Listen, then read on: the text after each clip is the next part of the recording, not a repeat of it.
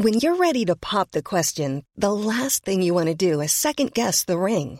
At Bluenile.com, you can design a one of a kind ring with the ease and convenience of shopping online. Choose your diamond and setting. When you find the one, you'll get it delivered right to your door. Go to Bluenile.com and use promo code LISTEN to get $50 off your purchase of $500 or more. That's code LISTEN at Bluenile.com for $50 off your purchase. Bluenile.com code LISTEN. Escuchas. Escuchas. Escuchas un podcast de Dixo. Escuchas, Escuchas Bien Comer con Fernanda Alvarado. Entonces, si yo estoy incluyendo diferentes carbohidratos entre complejos y simples, eventualmente, y ahí sí les puedo decir que vamos a poner a trabajar a nuestro páncreas a marchas forzadas.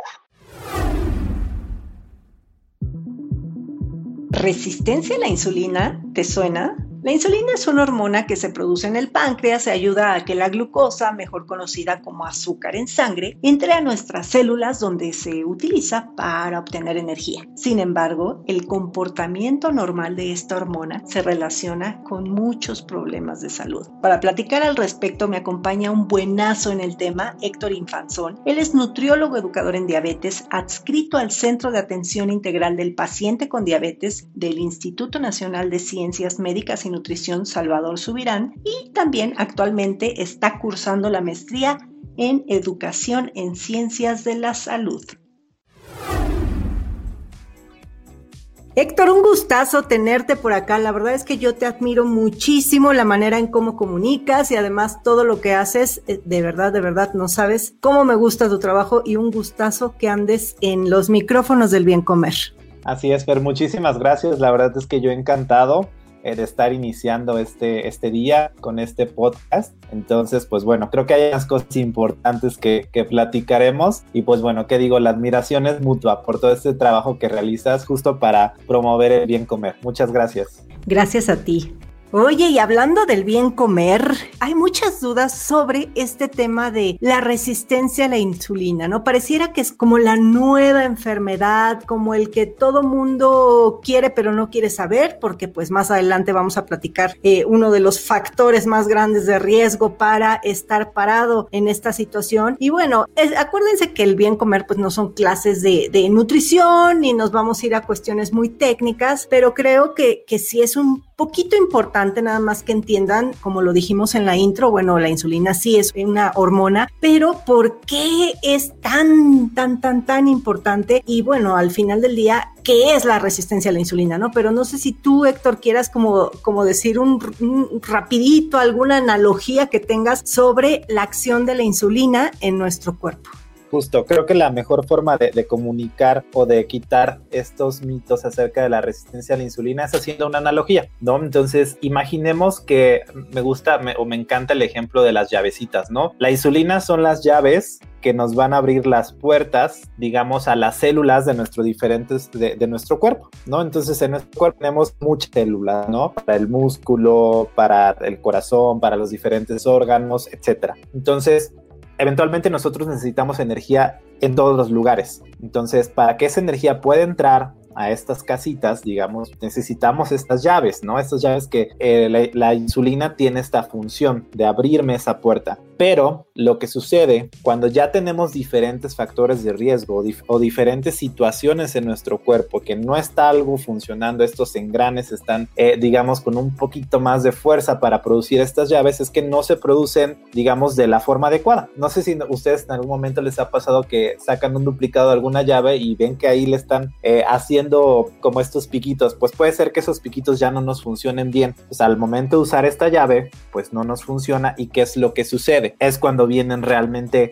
todas estas alteraciones y la principal, si la insulina no funciona, como ya explicaban al inicio, nuestros niveles de glucosa o de azúcar en sangre empiezan a elevarse Y eso es como lo más simple, ¿no? Porque si nos vamos, si nosotros agarráramos esta lupa y fuéramos a ver, digamos, ya un nivel más avanzado, como mencionábamos, podemos realmente ver que hay todo un equilibrio o un desequilibrio que se está empezando a producir porque esa simple llavecita no funciona. Entonces, ¿qué es lo que tenemos que hacer o cómo nos damos cuenta que esa llavecita ya no está funcionando? pues realmente empezamos a observar otras situaciones, ¿no? Desde luego que es importante destacar en, esta cuestión de, al hablar de resistencia a la insulina, que si bien es una condición, no, es, no está catalogada tal cual como una enfermedad, sino las situaciones que la rodean, pues hay resistencia a la insulina que puede ser en algunas etapas de la vida de cierta forma normal. Por ejemplo, en el embarazo o en los adolescentes o en los adultos mayores, ahí puede haber resistencia a la insulina normal. Pero lo que hemos observado y lo que ya platicaremos es que justamente estamos observando eh, resistencia a la insulina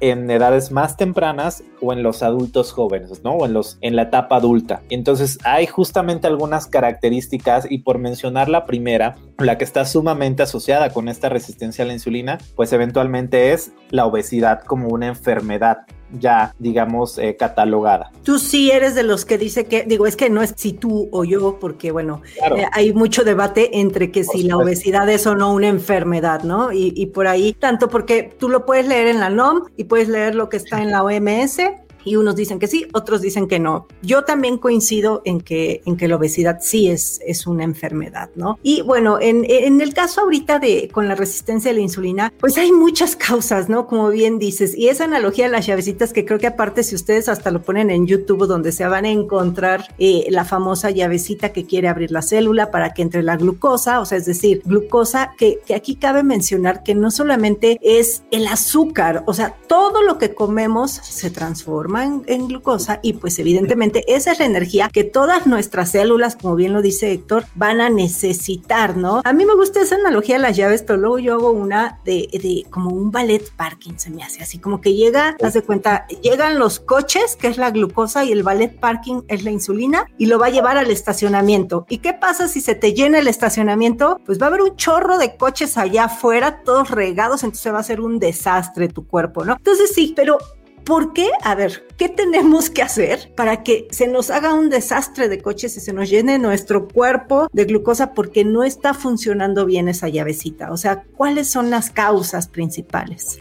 realmente creo que estas causas les pueden sonar hasta un tanto repetitivas, pero yo creo que ya se han abordado justamente en algunos otros programas porque todo coincide al fin y al cabo, o sea, es multifactorial pues sí, eh, eh, regresándonos tal vez al elemento central, ¿no? De, la obesidad como una enfermedad, pero también como una condición con este uso de, lenguaje respetuoso, pues también sabemos que hay una alimentación poco saludable, ¿de acuerdo? Hay una inactividad física, un incremento en el sedentarismo una mala calidad del sueño, es decir, no tener un sueño efectivo. Entonces es como darle un trabajo extra a nuestro organismo para que se mantenga 100% como activo, ¿no? Entonces, el cuerpo es muy sabio, ¿no? Y creo que eso es importante que, lo identifiquemos. Entonces, ¿qué sucede cuando esto empieza a ocasionar una disfunción en nuestro organismo? Pues eventualmente, el, yo creo que la, la principal es si esta obesidad a nivel abdominal, como ya está muy característico, pero también hay otras situaciones que pueden ser estos foquitos rojos que se pueden estar prendiendo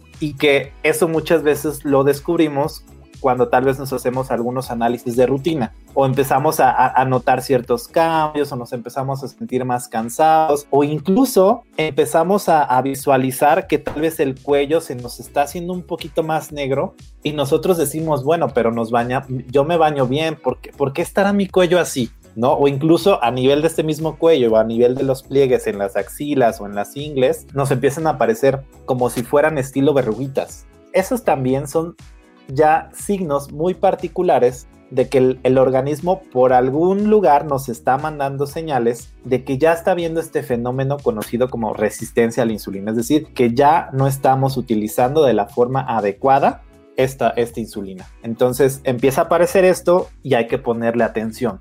Creo que una de las cosas o uno de los mensajes fundamentales es que si justamente en alguien observamos esta este cambio de coloración en el cuello que se llama acantosis nigricans, no es suciedad, sino se llama así tal cual acantosis nigricans, perdón, es un signo de la resistencia a la insulina y se tiene que tratar. Entonces, eh, digamos que acumulación más eh, de, grasa en la zona abdominal, eh, que te veas manchitas en el cuello, en la zona de las axilas, en los pliegues de la ingle, ¿no? Esos serían como, como unos foquitos, ¿no? Unos focos de, atención. Pero, ¿tú crees que, que esta resistencia a la insulina es como, pues es como la antesala a la diabetes tipo 2? Porque aquí mucha gente confunde. Número uno, primer concepto que confunden es resistencia a la insulina y sensibilidad a la insulina. Ese lo confunden, que ahorita si quieres lo platicamos. Otro, resistencia a la insulina y prediabetes. Así es. Que también habría que ver si es lo mismo o no. Entonces, de ahí, de ahí esta pregunta, pero a ver, si quieres nada más para, como para poner en contexto a la gente, sensibilidad a la, insulina, cuando dicen eso, ¿a qué se refieren? Aquí la, la sensibilidad a la insulina, eh, yo creo que es un concepto que, que, se utiliza en una población un tanto específica, ¿no? Y, puede ser, y creo que vuelvo a traer a, a la mesa como la, la comunidad que vive con diabetes tipo 1, yo creo que este concepto lo tiene al dedillo, porque es ¿Qué tanto eh, al momento incluso de consumir tal vez algún alimento o al momento de estar haciendo ejercicio, cómo va a, digamos, a reaccionar o cómo voy a utilizar la insulina que yo tengo activa, ¿no? La insulina que tengo en mi organismo. Entonces es qué tan sensible es la insulina ante ciertas acciones. Entonces también eh, ahí podemos hablar de conceptos mucho más específicos, pero es totalmente diferente. O sea, sensibilidad ya es como más específico en, esos casos. No sé si tú tengas algún otro ejemplo justo de sensibilidad a la insulina. Sí, justo lo dijiste muy bien y, y lo quería aclarar porque mucha gente se confunde. O sea, la sensibilidad viene siendo que tanto funciona tu llave bajo ciertas condiciones y la resistencia a la insulina es cuando la llave ya no funciona, o sea, cuando se pelaron los dientecillos de la llave y pues ya no entra bien y, la sensibilidad, puedes tener una muy buena sensibilidad o una, una, alta, una baja sensibilidad, ¿no? O sea, son como conceptos distintos. Y esta parte de resistencia a la insulina y prediabetes es totalmente diferente, ¿de acuerdo? Tampoco hay que confundirlo. Si bien lo podemos tomar como un foquito rojo y de decir, ok, a ver, si, está, si estoy teniendo resistencia a la insulina, tengo que hacerme algunos estudios y tengo que buscar y tengo que buscar acompañamiento para que me guíen. Pero es totalmente diferente. La prediabetes justamente se puede caracterizar por glucosas alteradas en ayunas o intolerancias a la glucosa, ¿de acuerdo? O al azúcar que ser, bueno, glucosa, azúcar, vamos a tomarlos como sinónimos, pero por eso se puede caracterizar una prediabetes. E incluso, eh, dependiendo de, de, qué es, cuál sea el autor o cuál sea la guía que consultemos, muchos ponen en tela de juicio si realmente existe la prediabetes o no. O ya tendríamos que hablar como tal de una de, un estado previo a la diabetes, ¿no? O ya dar un diagnóstico, pero bueno, eso creo que es, otro tema. Pero desde luego es diferente a la resistencia a la insulina, porque la resistencia a la insulina es muy específica de que esa llavecita no está funcionando. Y para hacer un diagnóstico de diabetes o de prediabetes en este caso, ya sea que esa insulina no funcione o bien que no se esté produciendo lo suficiente y eso es totalmente diferente a la resistencia a la insulina. ¿Me acuerdo? Entonces, creo que es, bien importante eh, destacar o diferenciar esos dos escenarios, pero tomar con cautela o ser muy críticos al decir, sí pueden eh, estar coexistiendo, pero no son lo mismo. Y otra cosa común que se, que se plantea por ahí, por ejemplo, en esta, en, en todo este boom que eh, de las cinco comidas, tres comidas al día, y este, y, y, hay, bueno, yo he escuchado de repente nutriólogas que la verdad es que no se me hace tan fundamentado lo que dicen, tienen algo de razón y no con esta parte de no estarle dando de comer al cuerpo porque estás estimulando la secreción de insulina. Ahora, yo creo que en una persona sana da igual que la estimules una vez al día o diez veces al día. Depende también lo que comas, ¿no? Cómo la estimulas. Así es. Pero a ver, ¿tú qué opinas de esta, de este comer tres veces al día o cinco veces al día? Este, y eh, en, la, en la secreción de insulina, casi casi como si fuéramos a gastar nuestro páncreas de tanta secreción de insulina. Claro, aquí lo fundamental, o creo que el punto importante a, o que sea discusión es que esto tiene que ser totalmente individualizable. O sea, esta recomendación de hacer cinco comidas al día va más allá de, si vamos a producir más insulina o no. Entonces, es individual. yo específicamente con mis pacientes me adecuo a su estilo de vida. Entonces, si ellos están realizando tres comidas y con eso nos ajustamos con su distribución nutrimental, sus porciones o dependiendo de la estrategia que utilice con ellos, me quedo con eso. Va más allá entonces, yo sí te diría y sí soy de la idea de que si estoy realmente favoreciendo que se produzca más insulina yo creo que no va por allá, ¿no? E incluso específicamente en pacientes con diabetes, creo que la mejor herramienta que pudiéramos tener para saber si necesitamos estas colaciones o no es el monitoreo de glucosa o de, o de azúcar, o sí, de glucosa capilar o de azúcar en sangre, porque eso justamente me permite conocer cómo están mis niveles de glucosa y probablemente podamos incluir algunas colaciones que eh, no favorezcan tanto esa producción de insulina, ¿no? Que, que muchas veces se, se, llama, ¿no? Y eso también podríamos poner algunos ejemplos. Y aquí podríamos hablar tal vez de la calidad o de la combinación de alimentos que nosotros estamos incluyendo, ¿no? Porque entonces, si yo estoy incluyendo diferentes carbohidratos entre complejos y simples, eventualmente, y ahí sí les puedo decir que vamos a poner a trabajar a nuestro páncreas a marchas forzadas en comparación a que si realmente yo en mi plato eh, combino verduras, combino leguminosas, combino cereales, alimentos de origen animal y tal vez como postre pueda incluir alguna fruta o como una colación si yo tengo hambre, algunas semillas, alguna fruta, eh, algún yogurt con algunas semillas. O sea, es, es cuestión como de ya ir creando este patrón de alimentación, esta combinación de alimentos a lo largo del día, que al fin y al cabo no va, no va a tener un efecto eh, negativo como tal se puede llegar a, a pensar, ¿no? Sí, y bien lo dijiste, Héctor, personalizado, porque en efecto, o sea, obviamente, a ver, si estamos platicando el funcionamiento, que lo que comes se transforma en, llamémosle azúcar para que sea más entendible, y ese azúcar se va a ir a nuestras células y demás. Entonces, sí, en este caso, si estás come, come, come chocorroles, papitas y demás, pues ahí sí traes como loco al páncreas, es a lo que voy. Pero no es lo mismo a una persona que consume alimentos de bajo índice glucémico, nutritivos. Entonces, evidentemente sí va a, tener tu páncreas que producir insulina, obviamente, pero no en las, no de la misma manera que con los chocorroles. Entonces, como bien dices, todo va en un depende, ¿no? Y, y las tres o las cinco comidas al día, pues ya dependerá de cada persona y de sus costumbres y también de los fármacos, ¿no? O sea, mucha gente, personas que viven con diabetes, pues tienen que adecuar sus alimentos con el tipo de, de, medicamento que están tomando, con la actividad física, en fin, son un chorro de cosas las que hay que analizar. Y dentro del tratamiento dietético, por así decirle, en las personas que tienen resistencia a la insulina, ¿qué nos dices? Una de las estrategias, justo que creo que ya mencionaste, es elegir alimentos de bajo índice glucémico. Y solo como repaso rápido, el, índice glucémico es ¿qué, tanto impacto va a tener un alimento en mis niveles de glucosa. ¿De acuerdo? Entonces, si yo comparo tal vez, y tal vez de ahí viene esta, esta cuestión de, prohibir tal vez algunos alimentos, que no debería de ser así. Pero tal vez si yo comparo una sandía probablemente con algunas fresas, pues pudiera ser que la sandía tenga más alto índice glucémico que fresa, que un san. Entonces, es una de las estrategias. Y hay ciertas listas, hay clasificación de los, eh, del índice glucémico bajo, moderado y alto. Y definitivamente el utilizar o incluir alimentos bajo y moderado puede ser una opción. Esto se puede ver traducido o se puede ver aplicado mucho más sencillo si nosotros favorecemos el seguir un plan de alimentación o un patrón de alimentación saludable en el cual, insisto, es esta combinación de diferentes grupos de alimentos frutas, desde luego verduras en mayor proporción, eh, alimentos de origen animal, cereales integrales, las leguminosas que, híjole, tienen muchísima fibra y creo que es un, es un grupo de alimentos que necesitamos eh, incluir más en nuestra alimentación. Aceites y grasas saludables, las semillas, el aguacate, eh, algunos aceites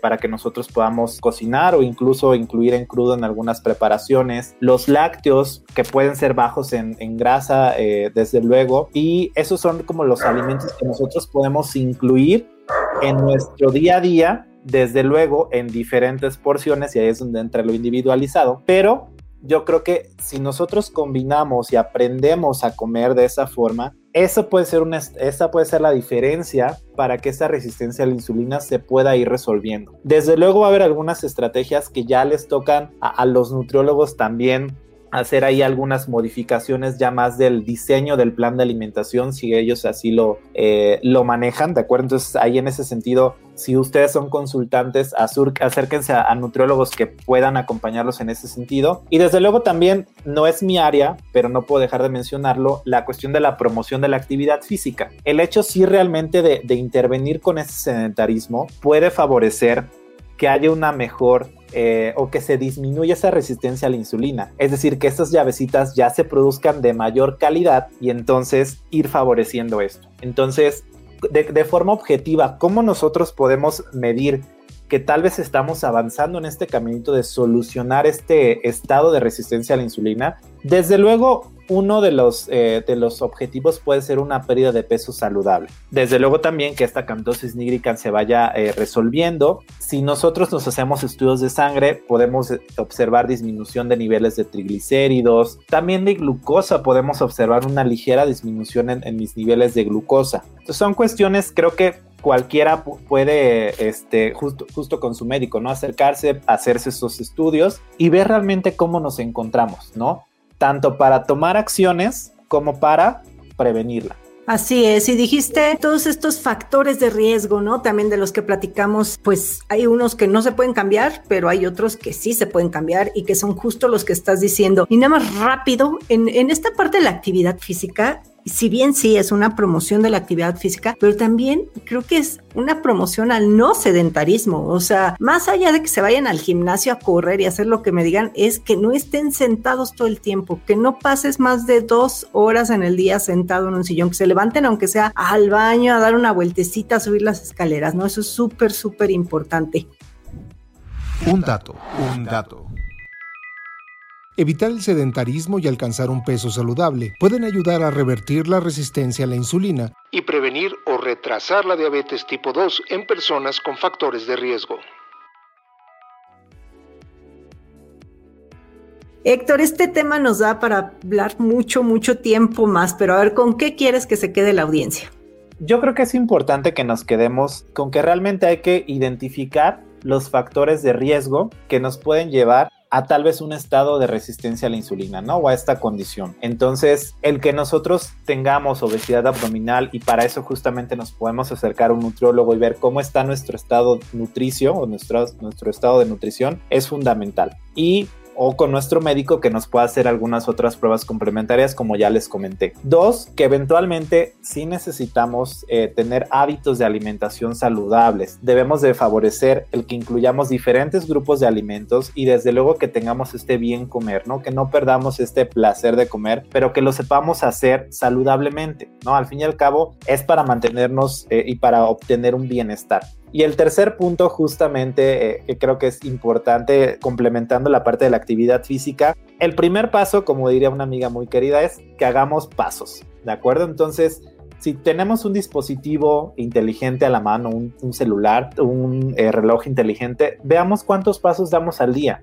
Si estamos dando por debajo de 5000 pasos, va a ser un foquito rojo que tenemos que cambiar. Entonces, lo ideal es que poco a poco vayamos caminando más hasta lograr los 10000 pasos al día. Y de esa forma seremos una persona físicamente activa. Entonces, pues bueno, creo que eso es, importante eh, que lo retomemos y que nos sigamos informando, ¿no? Realmente de qué es lo que podemos hacer y cómo podemos prevenir eh, llegar a estas condiciones.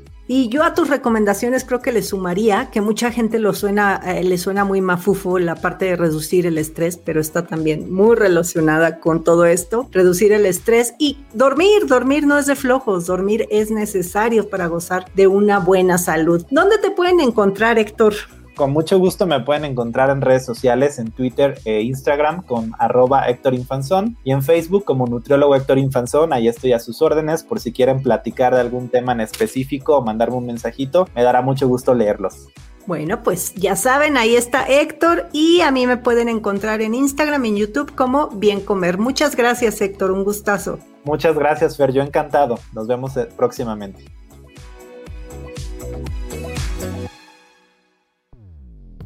Dixo presentó Bien Comer con Fernanda Alvarado. La producción de este podcast corrió a cargo de Verónica Hernández. Coordinación de producción, Verónica Hernández. Dirección General, Dani Sadia.